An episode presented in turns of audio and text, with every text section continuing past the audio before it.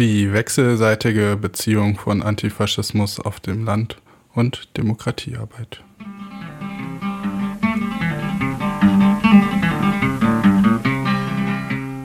Wer kennt ihn nicht, den Begriff der Staatsantifa? Gerade dieser Tage hat die AfD, welche ihr Narrativ eine Volkspartei zu sein als bedroht ansieht, die alten Märchen über Demogelder, die der Antifa angeblich bezahlt würden, wieder ausgepackt. Sie ringt nach Erklärungsversuchen, die breite antifaschistische Mobilisierung zu erklären. In den Kommunen hetzt sie schon lange gegen Projekte der Demokratieförderung, dass CDU-Wählerinnen und autonome Gruppen gemeinsam auf Demos auftreten. Wer hätte das gedacht? Hier zeigt sich, wie breit auslegbar der Begriff von Antifaschismus ist und dass es nicht immer nur der schwarze Block sein muss, der sich gegen faschistische Zustände ausspricht, dass einigen bürgerlichen Menschen, die in den letzten Wochen den Aufstand der Anständigen probten, noch ein tieferes Verständnis für beispielsweise antirassistische und antisemitische Diskurse fehlt, sei an dieser Stelle mal dahingestellt. Der Begriff wird dieser Tage wieder neu diskutiert und mehr Menschen fangen an, sich wieder damit auseinanderzusetzen. Das eine ist ja der Begriff der, ne, der, der Bewegung Antifa,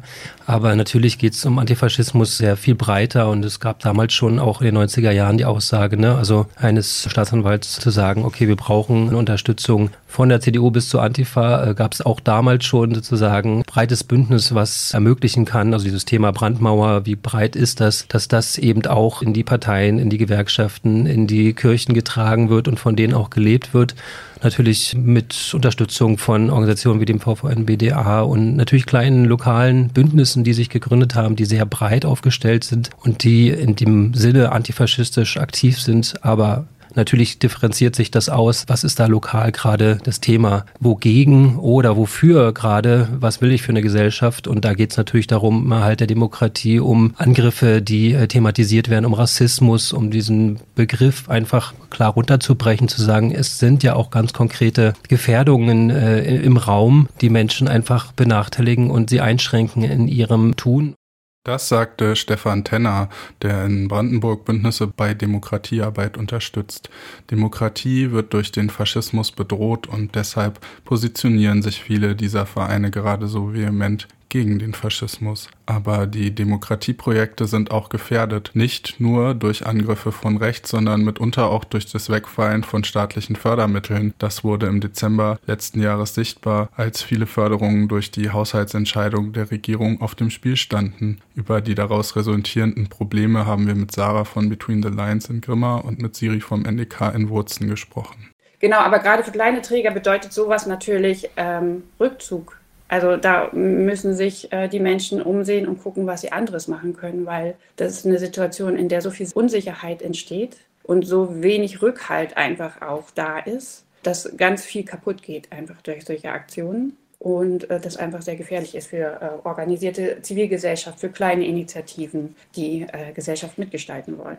Projektfinanzierungen sind ja immer sehr abgesteckt auf einzelne Teilbereiche und das funktioniert natürlich in Demokratieprojekten einfach schwierig, weil die Zielgruppen sehr dynamisch sind, sehr viel Vertrauensarbeit aufgebaut werden muss und sehr viel, ja, ein Miteinander arbeiten stattfinden muss, um diese Arbeit leisten zu können. Und wenn dann Träger, vor allem kleine Vereine, die sich Überbrückungsfinanzierungen nicht leisten können, immer wieder da reingedrängt werden, nur kurze Projektanträge zu stellen, dann ist natürlich keine Frage, warum Demokratiearbeit nur schleppend funktioniert. Genau, das macht es natürlich nochmal prekärer im Sinne davon, dass langfristige Fördermittel, und da langfristig ne, ist auch eher polemisch, aber wenig bis keine Aussagen dazu treffen, wie es damit weitergeht und damit weiter in so eine projektbezogene Förderart und Weise gedrängt wird.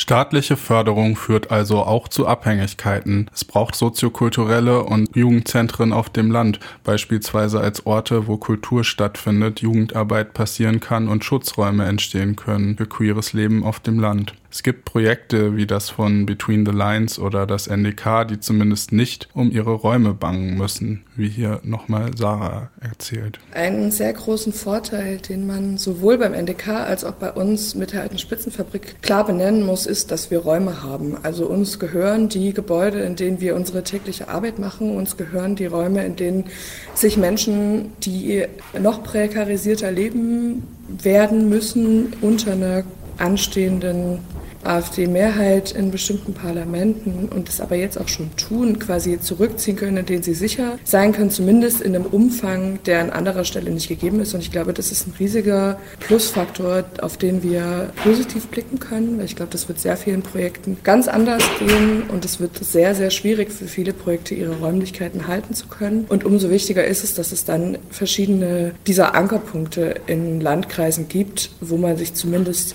in Sicherheit treffen kann.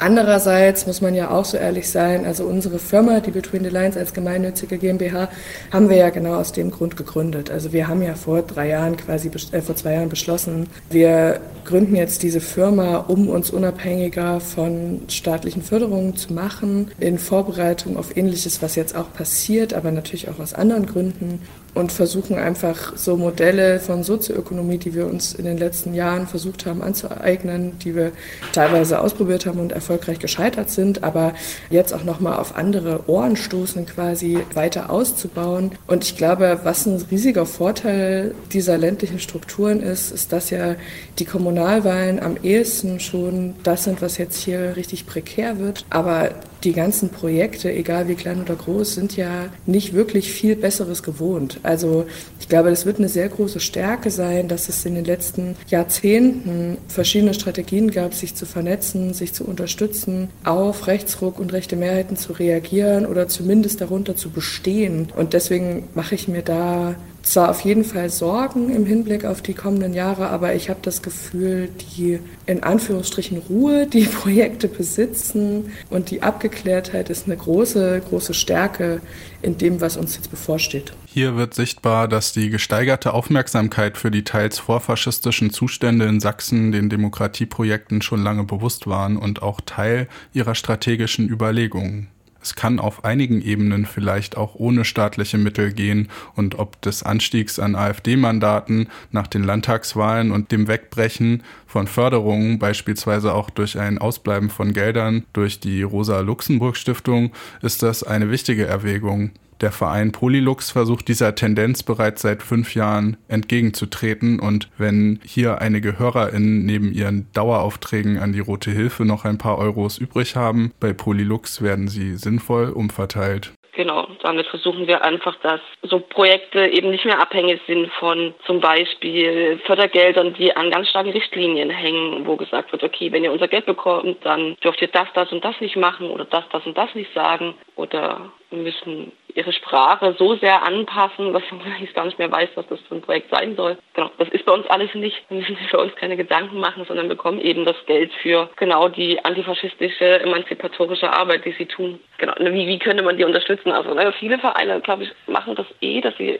so über Fördermitgliedschaften arbeiten. Man könnte sich halt einfach den einen Verein aussuchen und sagen, den support ich jetzt einfach auch finanziell wenn, wenn sich Menschen da nicht festlegen wollen, dann genau, können sie einfach bei uns eine Mitgliedschaft äh, abschließen und wir verteilen das dann halt, nachdem was die Vereine gerade brauchen und wer bei uns anfragt.